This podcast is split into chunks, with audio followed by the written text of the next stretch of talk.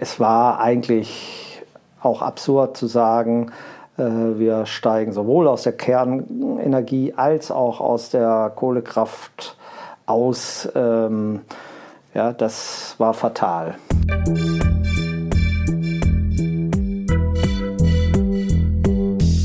Willkommen bei Studio Libero, dem Podcast des Schweizer Monats, der Autorenzeitschrift für Politik, Wirtschaft und Kultur. Frank Schäffler ist für die FDP Mitglied im Deutschen Bundestag. Schäffler spricht über verschiedene Fehler aus der Zeit von Kanzlerin Merkel, über die gescheiterte Energiewende, die Abhängigkeit von russischem Gas und über die problematischen Folgen des Rettungsschirms aus der Eurokrise. Die Fragen stellt Ronny Grob, Chefredakteur des Schweizer Monats. Die Produktion dieses Podcasts wurde unterstützt von PMG Investment Solutions und Reichmut Co. Privatbankiers. Doch jetzt direkt ins Gespräch. Herr Schäffler, Russland hat Ende äh, Februar die Ukraine angegriffen. In Europa ist wieder Krieg. Wie sollte Europa, wie sollte Deutschland auf den Angriff reagieren?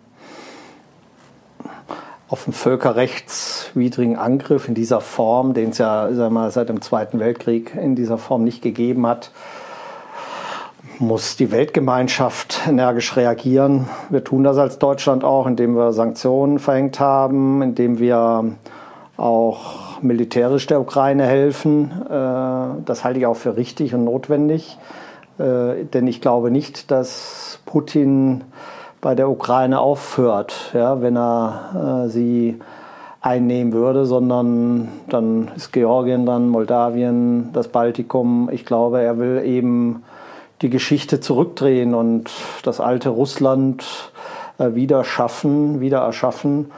Und ich glaube, da muss man schon energisch reagieren. Also ich bin jemand, der meint, dass man äh, auch mit einer Abschreckungspolitik darauf antworten muss, sowohl ökonomisch als auch militärisch. Hm. Jetzt ist aber Deutschland auch ein bisschen abhängig von Russland, also 55 Prozent der Erdgasimporte bezieht äh, es aus Russland. Finanziert so Deutschland nicht auch indirekt äh, den Krieg? Ja, das ist so. Wir haben uns leider äh, durch unsere fatale Energiepolitik, die wir die letzten Jahre betrieben haben, in eine Abhängigkeit begeben, aus der wir nicht so ganz einfach rauskommen, zumindest nicht kurzfristig. Äh, und deshalb plädiere ich auch sehr dafür, dass wir jetzt äh, die Kohlekraftwerke, die wir in Deutschland haben, auch weiterlaufen lassen, äh, dass sie eben nicht abgeschaltet werden, auch dass die drei verbleibenden, verbliebenen Kernkraftwerke weiterlaufen sollen, ähm, dass auch die gerade abgeschalteten drei Kernkraftwerke weiterlaufen müssen. Ähm, das ist eine Konsequenz jetzt aus dieser Entwicklung. Wir müssen äh, stärker wieder in der Energiepolitik diversifizieren, also die reine Ausrichtung auf äh, regenerative Energien hat ja zur Folge gehabt, dass wir Erdgaskraftwerke zusätzlich vorhalten müssen, die im Extremfall dann hochgefahren werden müssen. Und dieses Gas kommt aus Russland. Äh, deshalb müssen wir diese Energiepolitik in Frage stellen und ändern. Jetzt nur, das dauert eben ein bisschen. Und deshalb, äh, glaube ich, können wir auch nicht so ohne weiteres jetzt aussteigen aus, aus dem Erdgasversorgung durch Russland, äh, sondern das dauert halt leider ein bisschen. Ja, auch äh, bei der Atomkraft. Oder Elon Musk sagte ja kürzlich, Deutschlands Idee, seine Atomkraftwerke abzuschalten, sei absoluter Wahnsinn, hat er gesagt. Ja, wir hätten ein wenig an der Schweiz Anleihe nehmen sollen. Äh, ihr habt ja auch den Atomausstieg, glaube ich, beschlossen, wenn ich das mhm. richtig äh, vernommen habe. Aber ihr habt euch mehr Zeit gelassen. Ihr wolltet erst mal schauen, wie das bei den anderen funktioniert, damit ihr das auch noch ändern könnt. Ja. Ähm, also die Schweizer Langsamkeit, die hätten wir uns eigentlich auch äh, an den, hätten wir auch übernehmen sollen als mhm. Deutschland, äh, denn es war eigentlich auch absurd zu sagen, äh, wir steigen sowohl aus der Kernenergie als auch aus der Kohlekraft aus. Ähm, ja, das war fatal. Ja, und auch mit Folgen für den Bürger. Also die Bewohner von Deutschland zahlen ja weltweit fast die höchsten Strompreise. Und dann, wenn man jetzt die CO2-Intensität der verfügten, äh, verfügbaren Elektrizität anschaut, dann ist die auch nicht so über, überzeugend. Also sie sieht, äh, steht, äh, Deutschland auch da eher schlecht da, also besser als Polen, aber viel schlechter zum Beispiel als die Schweiz, Frankreich oder Skandinavien. Kann man eigentlich sagen, dass Angela Merkels Energiewende schon, schon jetzt sehr ja, gescheitert ist? Absolut. Ich meine, äh man kann eben die Fehler, die Angela Merkel jetzt gemacht hat, über 16 Jahre, die wird, wird man jetzt nicht innerhalb vom halben Jahr ändern können. Und das sind natürlich sehr fundamentale Fehler, gerade in der Energiepolitik äh, wird das offenbar. Äh, wir haben eben nicht so viel Wasserkraft wie die Schweiz oder Skandinavien. Äh, deshalb ähm, muss man eben auch jetzt ja, auf grundlastfähige Äh, so wie das andere Länder auch machen. Und da ist aus meiner Sicht die Kernkraft eben, äh, vor allem auch neue Kernkraftwerke, äh, wären eben jetzt die richtige Antwort darauf, um äh, ein Stück weit unabhängiger zu werden. Ich bin nicht dafür, dass man jetzt von, von, von allen Handelsbeziehungen unabhängig wird. Also ich bin nicht dafür, dass man jetzt ein Autarkiestreben hat. Äh, aber wir müssen eben unsere Energieversorgung stärker diversifizieren. Darum geht es. Mhm. Die Politik von Angela Merkel wirkt sich ja auch äh, aus im Finanzsystem. Ich habe ein bisschen nachgeschaut. Sie haben 2012 gegenüber der Welt gesagt, Viele Politiker haben die Ursache der Krise in unserem Weltfinanzsystem nicht verstanden. Dazu zähle ich auch die Bundeskanzlerin. Der Grundfehler in deren Annahme ist der Glaube, man könne mit billigem Geld aus der Krise herauswachsen. Das ist nicht möglich. Jetzt sind seither zehn Jahre vergangen.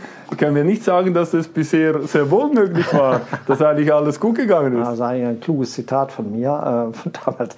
Äh, nein, wir sehen das ja in Deutschland. Wir haben jetzt eine Inflationsrate von 7,3 Prozent. Äh, die äh, Großhandelspreise steigen in Deutschland um über 20 Prozent. Ähm, also wir haben eine trabende Inflation, äh, die sehr schnell auch zu galoppierenden werden kann. Denn die Basis für diese Inflation die ist seitdem, mindestens seit diesem Zitat, gelegt worden. Ja, die Europäische Zentralbank hat ihre Bilanz äh, versechsfacht und hat letztendlich billiges Geld produziert, indem sie die Schulden der europäischen Staaten aufgekauft hat. Äh, inzwischen ist die Neuverschuldung, die jetzt in der Krise geschaffen wurde, ist komplett von der Europäischen Zentralbank gekauft worden mit Geld aus dem Nichts. Und äh, das ist eigentlich die Basis für die Inflation, die wir jetzt erleben. Und die stößt jetzt eben auf diese Lieferkettenproblematik, auf den Krieg in der Ukraine ähm, und führt dazu, dass das Angebot eben äh, verknappt, aber gleichzeitig die Nachfrage eben da ist und das produziert die Inflation. Mhm. Aber gleichzeitig beharrt die EZB auf einem Leitzins von 0%. Wie soll das funktionieren? Ja, das funktioniert natürlich nicht. Äh, aber die EZB ist natürlich jetzt gefangen in ihrer Situation. Sie hat sich in diese Situation selbst hinein manövriert äh, durch ihre Geldpolitik in den letzten Jahren.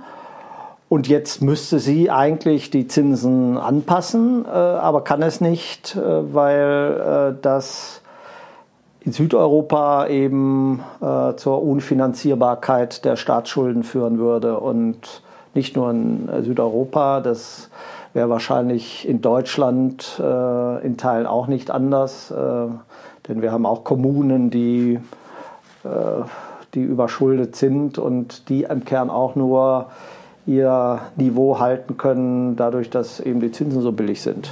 Stichwort Südeuropa. Sie haben in dem gleichen Interview damals auch prophezeit, dass Griechenland nur noch wenige Monate im Euro bleiben würde. Äh, Griechenland ist aber immer noch dabei. Das stimmt, das stimmt. Aber äh, natürlich um den Preis, äh, dass die Schulden faktisch von den Euro-Staaten übernommen wurden.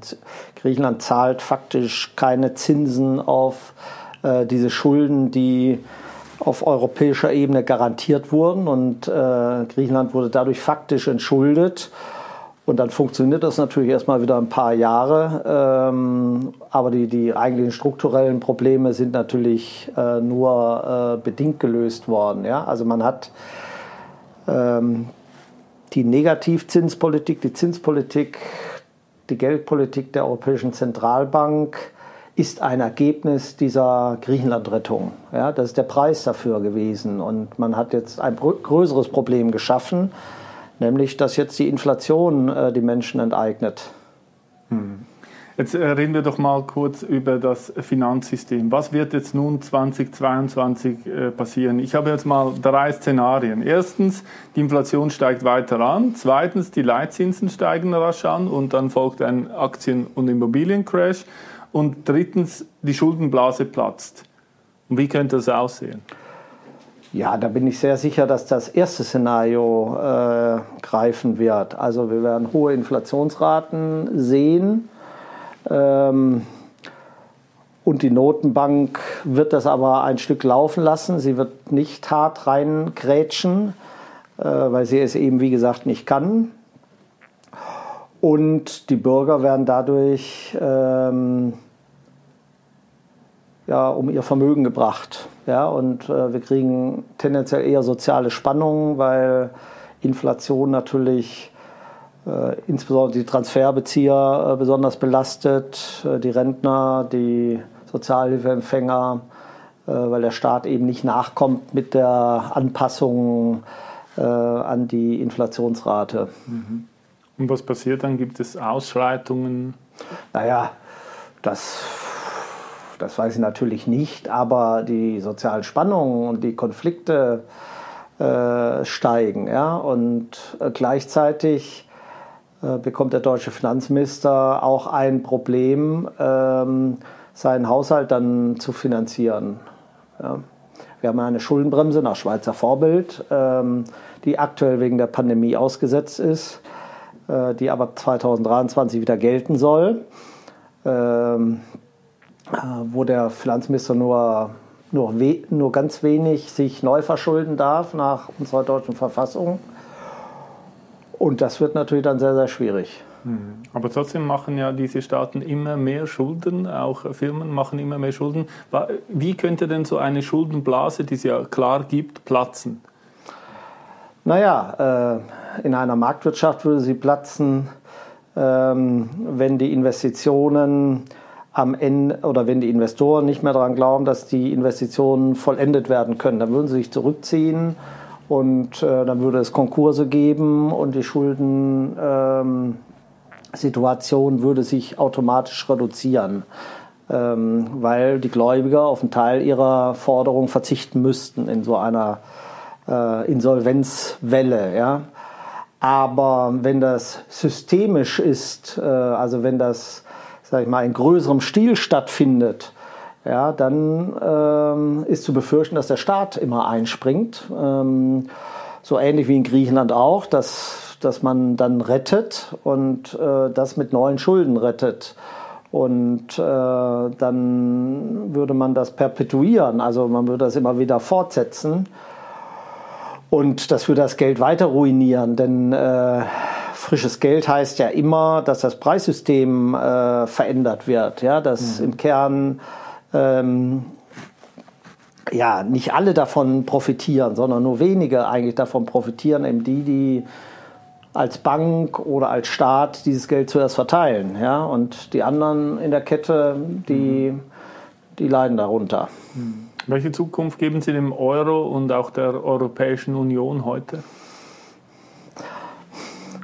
Ja, das ist schwierig zu sagen. Die Europäische Union braucht natürlich grundlegende Reformen. Sie muss demokratischer werden, sie muss rechtsstaatlicher werden.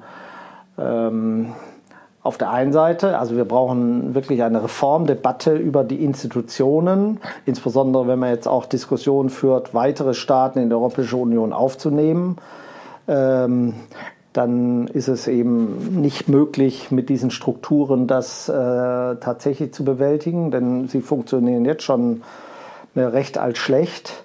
Ähm, auf der anderen Seite führt natürlich die Ukraine-Krise auch dazu, dass äh, wir in Europa auch, äh, zumindest innerhalb der Europäischen Union, und ich bin ja in der Schweiz, äh, ist ja nicht Mitglied der Europäischen Union, aber innerhalb der Europäischen Union äh, auch überlegen müssen, was können wir gemeinsam besser. Ja? Und dazu gehört sicherlich, ähm, dass wir ähm, außenverteidigungspolitisch stärker zusammenarbeiten, ja? dass man ähm, innerhalb der NATO versucht, einen europäischen, den europäischen Arm der NATO stärker auszubauen und auch stärker zu koordinieren. Also was das Thema gemeinsame Rüstungsprojekte betrifft, glaube ich, muss man stärker zusammenarbeiten. Ähm, aber auch die Fähigkeiten der, der Armeen innerhalb der NATO muss man innerhalb Europas stärker abstimmen. Äh, ich glaube, da, da besteht auch ein gewisser Handlungsdruck äh, innerhalb der Europäischen Union.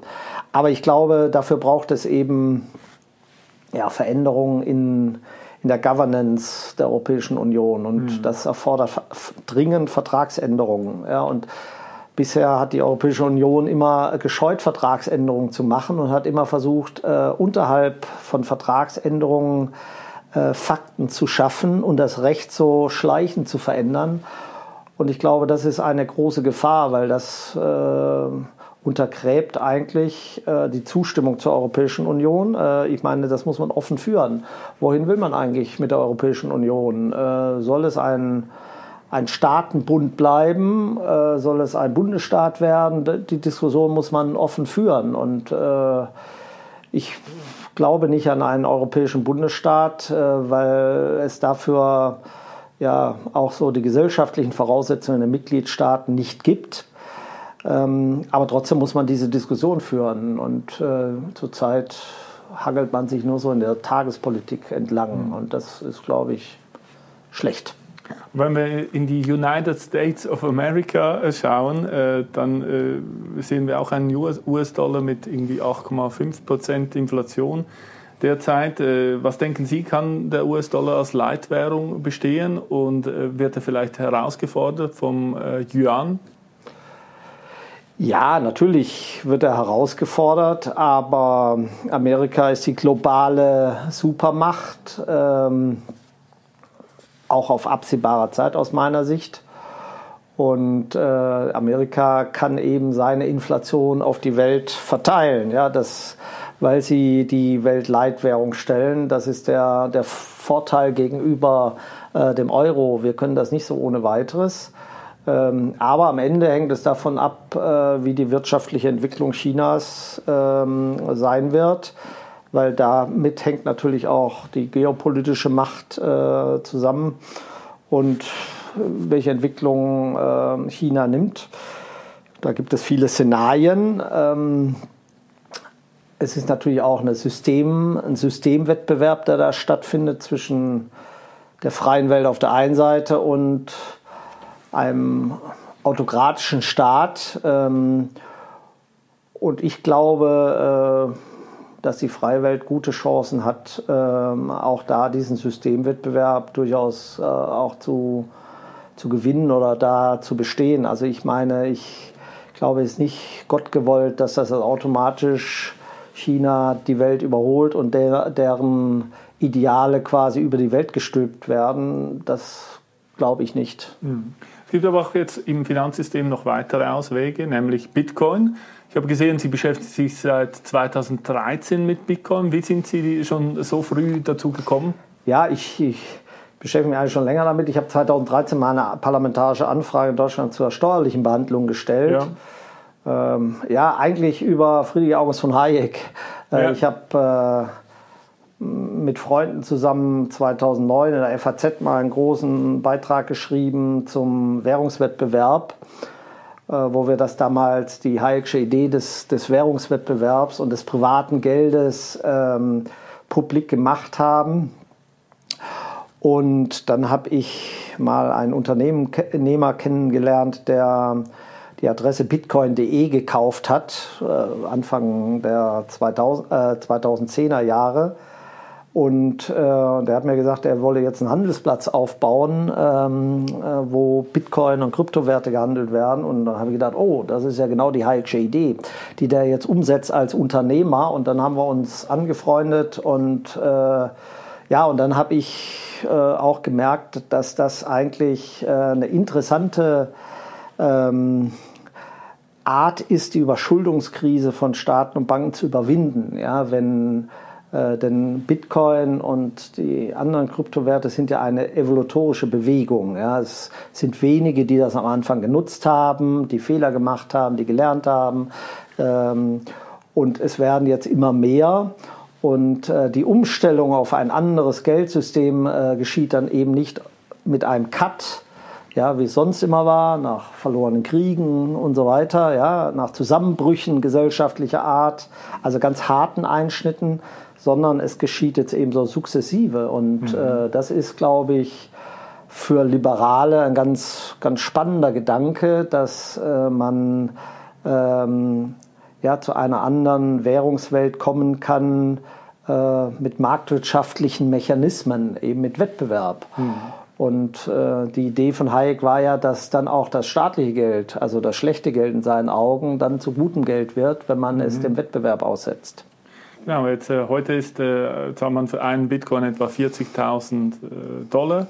2013, wie viel zahlte man? 200 äh, Dollar? Ich glaube ja, so in der Haben Sie ein paar gekauft? Haben Sie jetzt ausgesorgt im Leben? Äh, ja, ich, ich, ich, ich, ich habe mir angewöhnt, dazu keine äh, Aussagen zu machen. Ja, das sagen die meisten. Äh, ähm, aber ähm, ich habe immer bereut, wenn ich welche verkauft habe, so will ich mal sagen. Aber die neuesten Entwicklungen sind auch beachtlich. Also Bitcoin Lightning ist in den letzten zwölf Monaten stark in Fahrt gekommen. Äh, das ermöglicht jetzt auch Zahlungen in Sekundenschnelle. Es ist jetzt nicht mehr nur eine Konkurrenz für die Aufbewahrung, sondern eigentlich auch für die alltäglichen Zahlungen. Also das ist, wie, wie nutzen Sie Bitcoin im Alltag? Selten oder? Ja, ich bin ja jetzt hier in Zürich gestern bei einer Veranstaltung ja. gewesen und äh, ich habe mich mit Lightning bislang äh, nur so äh, theoretisch beschäftigt.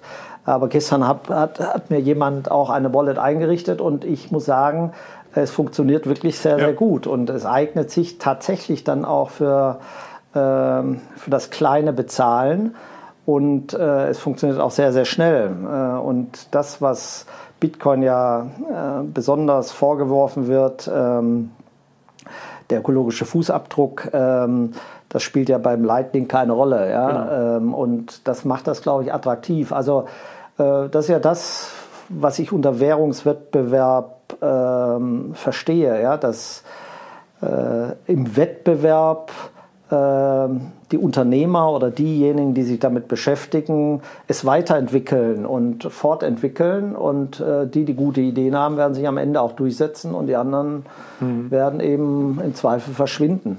Ja. Vorgeworfen wird dem Bitcoin, dass er zu viel Energie verbraucht. Ja. Aber also Wäschetrockner verbrauchen auch viel Strom und ja. EU-Beamte verbrauchen auch viel Strom. Also ist das für Sie ein valables Argument? Das Nein, kann man ja jeder Branche ist, vorwerfen. Ja, klar. Ähm, es ist äh, ein gefährliches Argument, äh, weil es den Gegnern erlaubt, äh, Bitcoin zu diskriminieren. Ja. Ähm, und deshalb muss man es ernst nehmen, ja. äh, das ist aus meiner Sicht. Ähm, äh, und, und auch dagegenhalten. Man muss auch Gegenargumente dafür bereithalten und die gibt es ja auch zu Genüge. Ähm, es wird ja auch nicht ähm, gefragt, was jetzt der Euro an Energie äh, verursacht, ja, mit den vielen, ähm, mit der Europäischen Zentralbank und der Bargeldversorgung und so weiter. Das ist ja auch alles, ähm, alles nicht ganz ohne. Ähm, aber es ist halt, äh, es garantiert halt die Sicherheit des Bitcoin, ja, und das ist eben auch ein sehr, sehr hohes Gut. Ähm, und ich, wir wären gut beraten, wenn wir in Europa äh, da eine, ja, eine, eine vernünftige Diskussion darüber führen, ähm, denn man kann den Bitcoin natürlich nicht verbieten, aber man kann natürlich alle Schnittstellen äh, diskriminieren. Ja? Also überall, wo von Fiat-Geld in Bitcoin umgetauscht wird, ähm, sind Intermediäre unterwegs. Die kann man natürlich regulieren und die kann man natürlich totregulieren. Äh, und das, der Versuch, der besteht eben auch ein bisschen. Aber das würde ja nur dazu führen, dass der Bitcoin irgendwo anders auf der Welt blüht. Absolut, absolut. Oder äh, dass jetzt das halt äh, in Bereichen stattfindet, die der staatlichen Kontrolle eben, mhm. Ähm, äh, wo die staatliche Kontrolle nicht möglich ist. Ja? ja? Das klar, der Bitcoin wird weiter existieren, das ist völlig klar. Äh, und das ist auch insofern schon auch eine Zukunftsfrage für, für die Schweiz, für Deutschland, ähm, wie man, wie man ja, dieses Web 3.0, wie man damit eigentlich umgeht. Ja? Ob, ob, man die Chancen da nutzt oder ob man äh, das wieder anderen überlässt. Hm. Sie sind jetzt auch schon viele Jahre jetzt äh, für die FDP im Bundestag, stehen für einen freiheitlichen Kurs ein. Was haben Sie eigentlich jetzt so konkret erreicht äh, aus Ihrer Bilanz? Äh, welche Erfolge können Sie feiern? Und können Sie vielleicht auch sagen, in welchen Bereichen Deutschland in den letzten Jahren tatsächlich freiheitlicher geworden ist?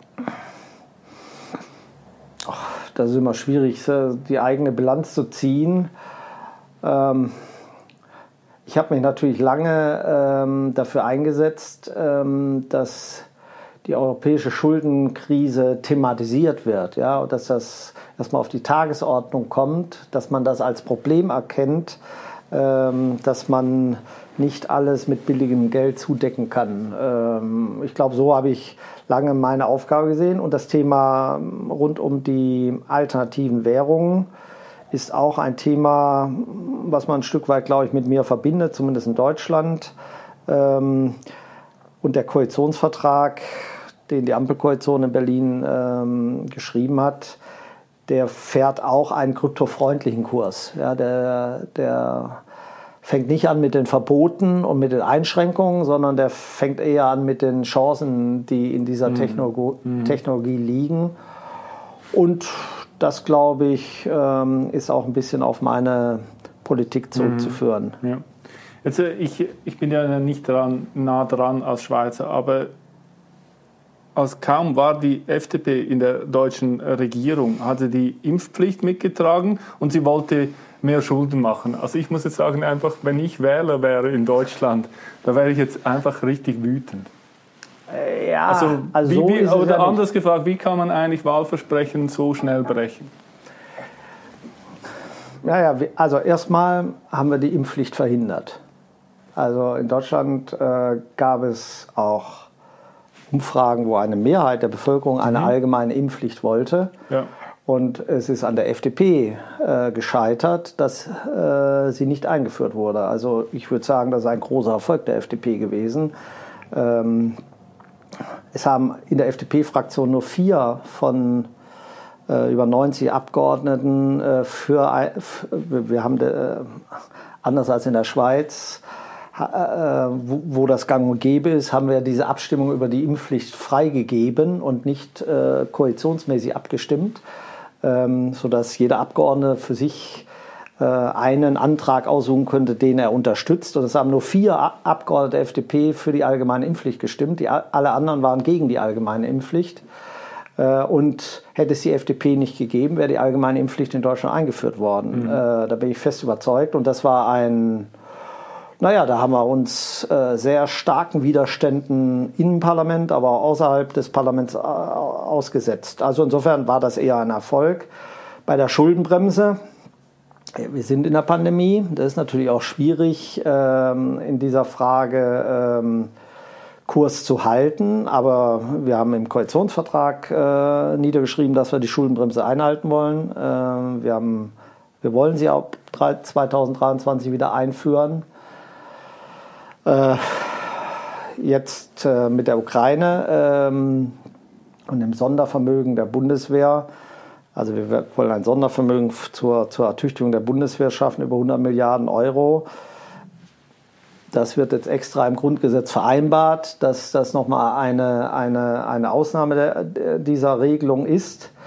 Aber das Problem ist natürlich, äh, wir können jetzt halt diese, diese Versäumnisse, die 16 Jahre gemacht wurden, äh, und die neue weltpolitische Lage, ähm, die können wir natürlich nicht völlig ignorieren mhm. aktuell. Ja? Ähm, Und anders als die Schweiz äh, ist Deutschland näher an Polen und an Russland dran.